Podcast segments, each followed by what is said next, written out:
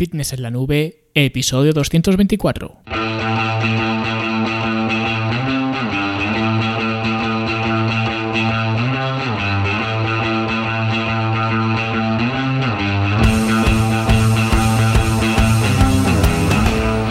Bienvenidos a todos un viernes más aquí a vuestro podcast a Fitness en la Nube donde hablamos de fitness, de nutrición, de entrenamiento y donde cada viernes, cada semana os traigo las técnicas, consejos, estrategias, trucos y como lo queráis llamar para que construyáis un mejor físico y tengáis un estilo de vida más activo y más saludable. Hoy quiero hablar de un concepto muy interesante cuando lo miras desde la perspectiva correcta, que es el coste energético. Y este concepto que a priori puede parecer algo pues quizás o muy técnico o muy complejo o quizás incluso inútil, ¿vale? Pues realmente no es simplemente nada más que preguntarse, ¿es aquello que estoy haciendo en el gimnasio, sea lo que sea, eficiente? Pues eso es lo que vamos a ver hoy en este podcast, que espero que sea rapidito, espero que sea cortito, aunque seguramente como de costumbre, pues me acabe enrollando más de la cuenta. Pero antes hablamos de la Academia de Fitness en la Nube, la academia para verte mejor, sentirte mejor y rendir mejor, donde encontrarás decenas de cursos para mejorar tu estilo de vida, gestionar tu alimentación y optimizar tus entrenamientos, ya sea en casa o en el gimnasio, y por supuesto programas de entrenamiento que ya están diseñados para que simple, eh, simplemente los tengas que seguir y ya está, tanto en casa como en el gimnasio. En ambos lugares puedes entrenar sin ningún problema con los programas de la academia. Y recordad que esta próxima semana ya vuelven los nuevos cursos a la academia. Y vamos a comenzar con un curso de selección de ejercicios que va a ser un poco la versión práctica del curso de biomecánica básica que ya tenemos en la academia. Y además tiene mucho que ver también con esto que vamos a ver hoy del coste energético. Así que os aconsejo que hoy prestéis atención que os miréis también el curso de biomecánica básica y ya esta próxima semana eh, pues comenzar con el eh, curso de selección de ejercicios que eh, si con el de biomecánica básica os hizo ver los ejercicios de otra forma, que es algo que me habéis dicho muchísimos de vosotros, de hecho también es algo que ya os avisaba en la primera clase que esto iba a pasar, que ibais a terminar el curso viendo los ejercicios de una forma completamente diferente, pues con este curso de selección de ejercicios que va a venir ya os va a estallar la cabeza del todo. Y para quien quiera ver la academia, que por cierto, si recordáis, hace ya mucho, mucho tiempo, desde la llegada del COVID este, ¿no? Y como muestra de no sé, de aportación personal, digamos, a la situación, pues os dejé una muestra de la academia totalmente gratuita y seguramente ya eh, casi un año después, como digo, seguramente en un par de semanas o así lo, lo vuelva a poner como estaba antes. Así que quien quiera tener un acceso a la academia para verla de forma completamente gratuita, pues que aproveche ahora porque pronto estará cerrado y solamente se podrá acceder previo pago, ¿vale? Y ahora pues os dejo que veáis el curso de inmersión y unos cuantos entrenamientos eh, adicionales, ¿vale? Así que si os interesa al menos verla por dentro, la academia, pues fitnessenlanube.com, ¿vale? Ya digo, aprovechad porque pronto seguramente este acceso gratuito eh, ya no esté disponible. Y antes de comenzar, una última cosa, ¿vale? Ya os prometo que es lo último. Los Open Lives que estoy haciendo se están gustando bastante por el feedback que voy teniendo, ¿vale? Sí que es verdad que tampoco hay mucha interacción, digamos, en, en el directo. Y el martes pasado hice un entrenamiento de cuerpo completo con esta esencia PHA que ya os eh, comenté, de hecho, la semana pasada en el podcast, os comenté el tema del PHA, de los entrenamientos PHA. Y este entrenamiento fue con énfasis en hombros, ¿vale? Lo podéis ver en diferido en la academia y también en mi canal de YouTube, Luis Carballo Coach, que como ya os comenté, estos primeros Open Lives también estarán eh, disponibles en abierto en, en diferido, ¿vale? Y luego ya el resto estarán cerrados únicamente para los alumnos de la academia. Entonces, me interesa que los veáis y que me digáis lo que esperáis de estos Open Lives, ¿vale? Ya que, por ejemplo, em, si queréis que sean más interactivos, por ejemplo, pues en lugar de estar entrenando como tal, puedo estar enseñando ejercicios directamente, ¿vale? Los ejercicios que me pidáis en directo o lo que sea. En otras palabras, estar más pendiente de vosotros, porque obviamente mientras que estoy entrenando, pues estoy pendiente de entrenar. Y aunque es cierto que sí que voy haciendo muchos comentarios entre series y voy mirando de vez en cuando los comentarios y demás, pero tampoco estoy muy pendiente por eso, porque tengo que estar entrenando. Entonces, si queréis más interacción, pues en lugar de entrenar como tal, porque a lo mejor, pues si tengo que hacer cuatro series, que suele ser algo bastante habitual, pues una vez que habéis visto vosotros la primera, verme otra vez hacer tres veces más lo mismo, pues quizás tampoco os emocione mucho. Entonces, eh, ya digo, aunque quería grabar al menos algunos entrenamientos así, porque eso también os deja ver cómo es un entrenamiento a tiempo real, ¿vale? Lo que es eh, pues todos los componentes del entrenamiento que no se pueden explicar como tal, o al menos no se pueden explicar bien, a menos que lo veas en directo como son estos Open Live, ¿no? Como la deuda de oxígeno que se produce, la selección de la carga, los tiempos de descanso, el ritmo de trabajo, ¿no? Pues todo esto son cosas em, de las que se puede hablar mucho, pero hasta que no lo ves, pues no lo tienes del todo claro. Así que lo hago así por eso, para que se vean estos matices de, de, un entrenamiento. Pero sí que es cierto que una vez que ya habéis visto estos matices un par de veces en dos o tres entrenamientos, pues quizás se haga algo repetitivo. Entonces os lo dejo a vuestra elección. Si queréis seguir viéndome entrenar, pues lo decís y si queréis eh, que haga los Open Lives algo más teóricos, aunque seguirán eh, siendo en el gimnasio y eh, seguirían siendo de alguna forma prácticos, ¿vale? Porque os seguiría mostrando ejercicios, si tenéis alguna duda con alguno, con la técnica, eh, con la biomecánica de algún ejercicio en concreto, os descubriría unos cuantos ejercicios nuevos que se pueden hacer en, digamos, con poco equipamiento, ¿vale? Os comentaría algunos ejercicios que haya hecho yo, por ejemplo, esa semana, ¿vale? Progresiones, regresiones y ese tipo de cosas que siguen siendo prácticas, como digo, pero ya tendríais mi atención completa, por así decirlo, porque no tendría que estar pendiente de, entrenar, ¿vale? Pues si preferís este tipo de formato, también me lo decís. ¿Vale? Y nada, de momento ir eh, comentando porque aún me faltan eh, hacer por lo menos eh, dos entrenamientos más en directo que quiero hacer, ¿vale? Pero ya digo, ir comentando ya qué os van pareciendo estos Open Lives para luego, pues, eh, cuando haga estos dos entrenamientos, ya ir decidiendo qué es lo que vamos a, hacer con estos Open Lives.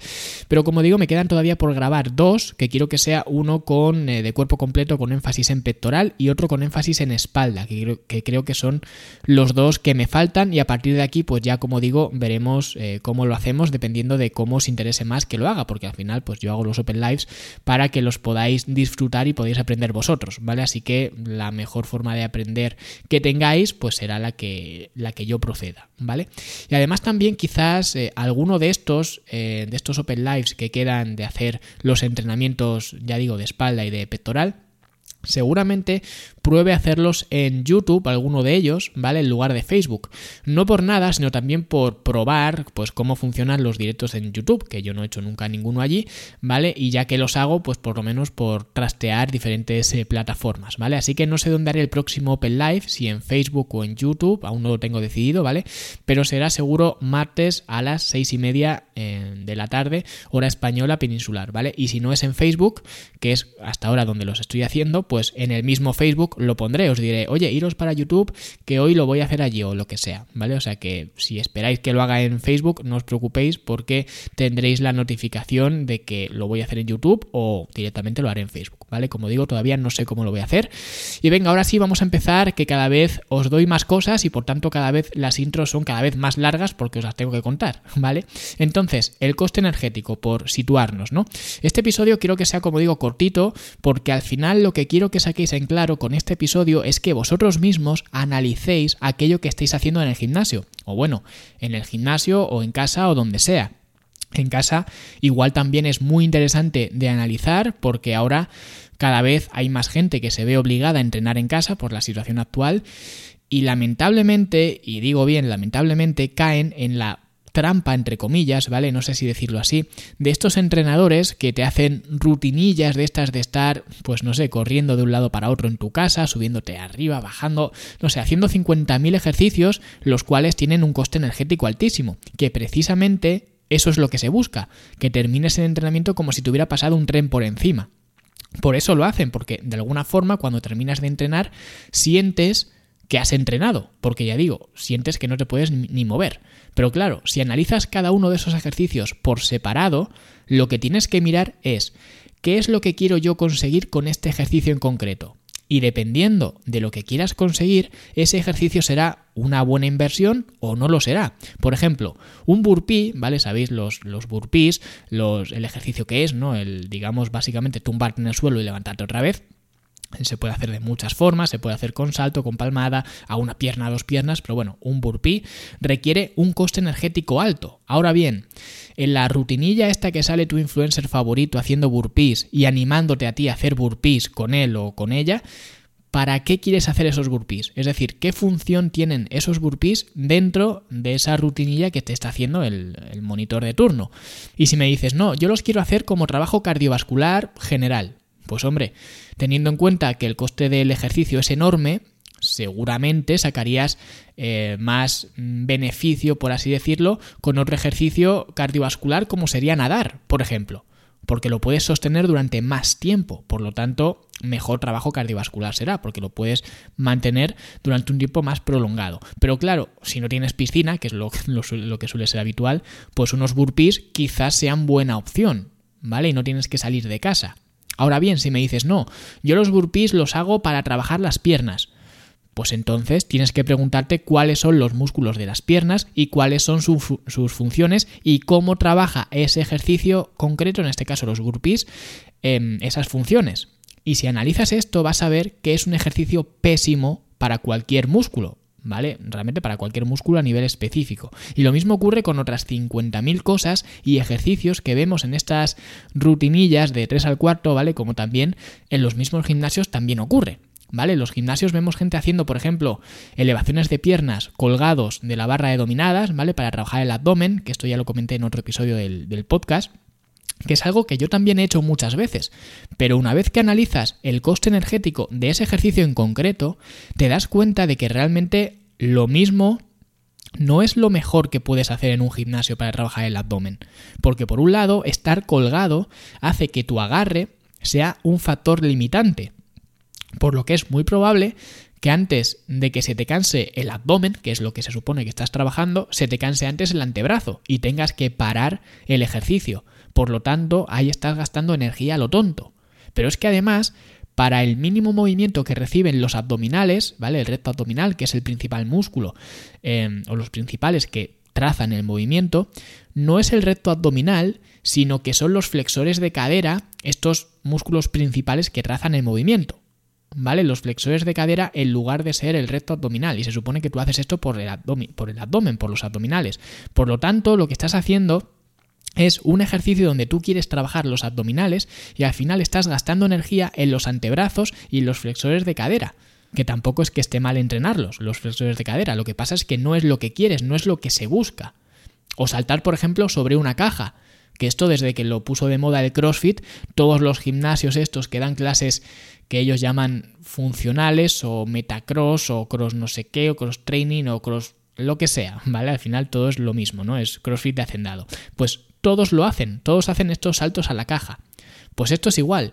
¿Qué quieres conseguir con este, estos saltos al cajón, estos saltos a la caja? ¿Mejorar la potencia? Vale, pues entonces ¿por qué haces 30 repeticiones? ¿No te das cuenta de que el coste energético que te supone eso no está haciendo nada por mejorar lo que se supone que tienes intención de mejorar? O hacer, por ejemplo, levantamientos olímpicos también altas repeticiones, que esto es algo ya mm, que a mí me duele, me sangran los ojos de verlo, y esto sí que es algo marca de la casa del CrossFit, ¿vale? Pues este tipo de cosas, cuando las analizas, ves que no tienen ningún sentido, que te están costando energía a nivel bestial, por no mencionar el riesgo de lesión disparado, ¿vale? Para no conseguir aquello que estás buscando. Otro ejemplo que además este lo podéis ver en uno de los Open Lives anteriores, donde os mostraba un ejercicio sustitutivo a los fondos en paralelas. Y no solo sustitutivo, sino que lo mejora enormemente, que era básicamente un eh, press declinado en polea o unos fondos en polea o como lo queráis llamar. ¿Vale? Al final el nombre da un poco igual. Que ya digo, podéis ver este último, eh, en este último Open Live, ¿vale? En este último no, en el anterior, ¿vale? Lo veis en YouTube y veis este ejercicio del que os hablo. Y si analizas los fondos en paralelas, por ejemplo, desde el punto de vista del pectoral, del trabajo del pectoral, ves que es un ejercicio que requiere mucho coste de energía, es un ejercicio compuesto donde te permite mover mucha carga, pero curiosamente los brazos o las manos están fijas en las barras paralelas. Es decir, no pueden juntarse en el centro del cuerpo, con lo cual te estás comiendo ya la mitad del rango de movimiento para el pectoral. Y no solo eso, sino que el músculo principal, como ya vimos en el curso de biomecánica básica, en una de las clases, que no recuerdo ahora mismo cuál era, es el deltoides anterior.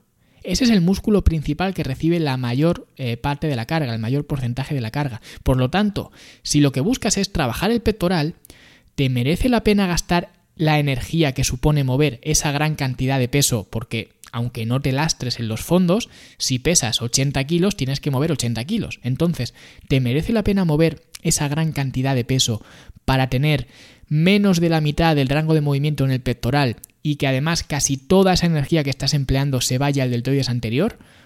Cuando esa misma energía que te está costando ese ejercicio, podrías invertirla en hacer este ejercicio que os digo, por ejemplo, que es básicamente hacer estos fondos, pero en la máquina de poleas de tal forma que en la máquina de poleas puedes juntar las manos delante de ti y por tanto trabajar al completo el pectoral al mismo tiempo que mueves menos peso porque ahora tienes un rango completo de movimiento y porque estás además aislando mucho mejor el pectoral. Y por tanto pues sobrecargas más el pectoral con menos necesidad de carga lo cual las articulaciones pues también lo agradecen, con lo cual estás gastando menos energía en un mayor retorno, o al menos la misma energía en un mayor retorno, pero en cualquier caso el coste energético de hacer esto es mucho menor.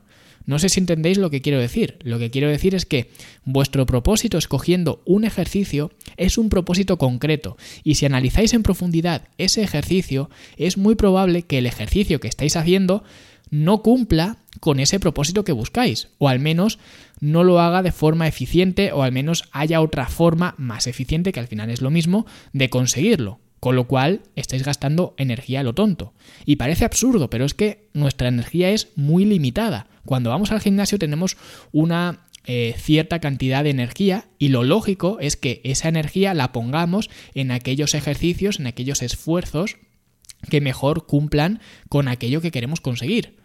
Por eso me hace mucha gracia cuando sale la gente haciendo, pues, no sé, esta especie de clases en directo que se pusieron muy de moda ahora en la, en la cuarentena, ¿no? En 2020, cuando en una misma clase o un directo de estos que hace la gente en los Instagram y en este tipo de sitios, ¿no? Te hacen de hacer 18.000 ejercicios de estar moviéndote continuamente para arriba, para abajo, y si analizas esto, debes pensar, bueno, ¿y para qué estoy empleando toda esta energía?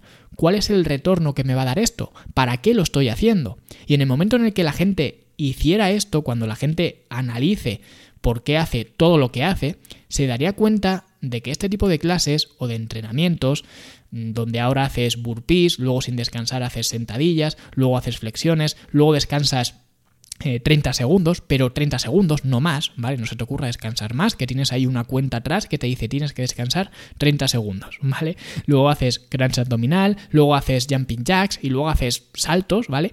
Si analizas todo esto, es en plan, ¿para qué? Y puedes decir, no, es que esto quema muchas calorías. Y hombre, sí, realmente si lo que quieres es quemar unas cuantas calorías, no tantas, porque ya digo, al final todo esto tiene un eh, factor psicológico bestial, ya lo comenté también en otro episodio, que la gente tiende a sobreestimar la cantidad de calorías que quema en un tipo de esfuerzo como este, de estar para arriba y para abajo, ¿vale? Realmente no son tantas las calorías que quemas, pero realmente si lo que quieres es quemar unas cuantas calorías, pues lo mismo sí que te sirve, pero volvemos a lo mismo. Sin un déficit calórico no vas a conseguir nada. Y si ya tienes un déficit calórico, la energía que tienes disponible va a ser incluso menor. Por lo que incluso tiene más sentido ser consciente de dónde pones esa energía que ahora es mucho más limitada por ese déficit calórico. Y por eso seguramente sea más productivo gastar unas cuantas calorías más, ¿vale? Eh, por ejemplo, subiéndote a la bicicleta estática y hacerte pues 30-40 minutos de cardio estándar a estar haciendo el indio con 18.000 ejercicios que te van a dejar hecho polvo y encima, como no vas a poder sostener ese esfuerzo por mucho tiempo, por eso estos entrenamientos duran 20 minutos, 30 minutos, cosas así, al final va a ser incluso menos calorías netas que ese mismo tiempo de cardio empleado en, un ejercicio de cardio más a baja intensidad. Y además vas a acabar más cansado por ese coste energético que es más alto. Y al mismo tiempo, por tanto, la recuperación va a ser menor por ese coste energético, junto con el déficit calórico que, ahora estás llevando. O sea que cuando analizas todo esto te das cuenta de que ¿para qué estás haciendo lo que haces? Y muchas veces hacemos em, lo que vemos en el gimnasio. ¿Vale? Hacemos en el gimnasio lo que vemos que hacen otros en el gimnasio, porque es, como digo, lo que hace todo el mundo y no nos cuestionamos este coste energético. Como por ejemplo en los fondos que os, he acabo, que os acabo de comentar, ¿vale? Pero no solo los fondos, sino que si analizamos, por ejemplo, otro ejercicio también muy utilizado en el gimnasio, como es el remo con barra, que es un H conocido, si analizas ese coste energético, te darás cuenta de que igualmente es altísimo. ¿Por qué? Porque mientras que tú estás con la cadera flexionada, con tu torso paralelo al suelo, espero que lo podáis imaginar según lo voy contando, ¿vale? Pero ya digo que es complicado explicar todo esto por audio, pero si tú tienes la cadera flexionada con el torso paralelo al suelo, tu torso se convierte en una palanca mecánica activa. Y no solo activa, sino que está 100% activa. ¿Vale? Porque está completamente perpendicular a la gravedad que esto como digo lo vemos en el curso de biomecánica básica. Por lo tanto, ya a tu torso, especialmente a los erectores espinales y a los glúteos, ya les está costando trabajo mantener esa posición, sin añadir nada de peso, simplemente mantener esa posición. Pero es que luego cuando le añades algo de peso, esa tensión se va a magnificar mucho más. Cosa que si por ejemplo haces un remo eh, con el pecho apoyado, como hay muchísimas máquinas en los gimnasios que te permiten hacer, te quitas este problema con ese coste energético tan alto que tiene, lo sustituyes por otro ejercicio con un em, coste energético más bajo. O si, por ejemplo, haces eh, remo, remo en polea, remo con cable, aunque no puedas apoyar el pecho, pero al menos tu torso solamente tiene que mantenerse neutro con respecto a la carga que usas, pero no con respecto a la carga más el peso añadido de tu torso, porque nuestro cuerpo pesa, ¿vale? Y ese peso hay que soportarlo de alguna forma. Así que este ejemplo creo que sería un eh, buen ejemplo para que se vea esto del coste energético. Porque por un lado tenemos el remo con barra que os he comentado, donde mantener esa posición y convertir el torso en una palanca mecánica activa, añadiendo carga, lo que a su vez em, incrementa el riesgo de lesión, pues tiene un coste energético muy alto, ¿vale? Como obviamente se, se, puede ver. Ahora, si cambio la dirección de la carga y la carga viene desde adelante, como ocurre en un remo en polea, y yo estoy vertical con respecto al suelo, ya solamente me tengo que preocupar de mantenerme vertical contra la carga, pero no contra mi propio peso, ¿vale? No contra mi propio peso más la carga, no sé si me explico. Por lo tanto, el coste energético de este ejercicio es menor. Y si ya además de esto utilizas un ejercicio que tenga pues un apoyo para el pectoral, ¿vale? Un ejercicio de remo donde tengas eh, para apoyar el pectoral, que tienes muchísimas máquinas eh, que lo permiten, ya tienes incluso menos demanda de estabilización con respecto a la carga. Y por tanto, el coste energético sería menor incluso. Por lo tanto, podrías dedicar más energía a entrenar la espalda, que al final es lo que buscas con este ejercicio, ¿vale? Con cualquiera de los tres. Así que espero que esto se vea claro. Entiendo que quizás em, los ejemplos contados por audio pues son complicados de pillar, especialmente si no conoces bien los ejercicios o si no has hecho el curso de biomecánica básica de la academia, ¿vale? Que por eso también os comentaba al principio que quizás estos Open Lives los podía dedicar a ejemplificar todo esto de forma gráfica para que se entendiera mejor, ¿vale? Que creo que sería una buena idea explicar todos estos conceptos que digo eh, siempre que por audios es complicado de hacer, ¿no? Pues trasladarlos al, al terreno para que se puedan ver de forma gráfica. ¿vale? Pero independientemente de que se hayan pillado los ejemplos, lo que quiero que os quede claro es el concepto del coste energético y que a partir de ahora seáis analíticos con todos los ejercicios que hacéis, ya sea entrenando por vuestra cuenta en un gimnasio, entrenando en casa, siguiendo una clase de zumba, da igual, pero analizad todo lo que estáis haciendo, todos los movimientos o todo lo que vuestro monitor de actividades os hace de hacer. Y mirad el coste energético que os supone hacer eso. Y comprobad si habría otra forma, otro ejercicio, otro movimiento de conseguir lo mismo invirtiendo menos energía, con lo cual al final te quedará más energía disponible para invertir o bien en ese mismo ejercicio o bien en el resto de la sesión de entrenamiento. ¿Vale? Y como digo, esto será algo que analicemos en profundidad en este curso de selección de ejercicios que se abrirá esta semana, me parece que el jueves 4 eh, de febrero, ¿vale? En la academia. Así que si tenéis eh, más interés en aprender de todo esto, pues os aconsejo que le echéis un vistazo. Y nada, como siempre, pues muchas gracias por todo, por vuestras valoraciones en Apple Podcast, ¿vale? Que siempre digo iTunes, pero hace tiempo que dejó de ser iTunes, ¿no? Para ser eh, Apple Podcast. Pero bueno, es la costumbre de decir iTunes, así que muchísimas gracias por vuestras valoraciones en iTunes iTunes, en Apple Podcast o como lo queráis llamar, me ayudan muchísimo y contribuyen a que siga haciendo este, este podcast, estos episodios. Gracias también a vuestros me gusta y comentarios en iBox por las escuchas en Spotify y por todo en general, allá donde me estéis escuchando. Nosotros nos vemos el próximo martes, día 2 de febrero, ¿vale? Ya estrenamos en un mes nuevo con un nuevo Open Live a las 6 y media de la tarde, hora española peninsular. No sé si aún en eh, Facebook o en YouTube, ¿vale? Ya os informaré y si no, pues el viernes que viene en un nuevo episodio del podcast. Hasta luego.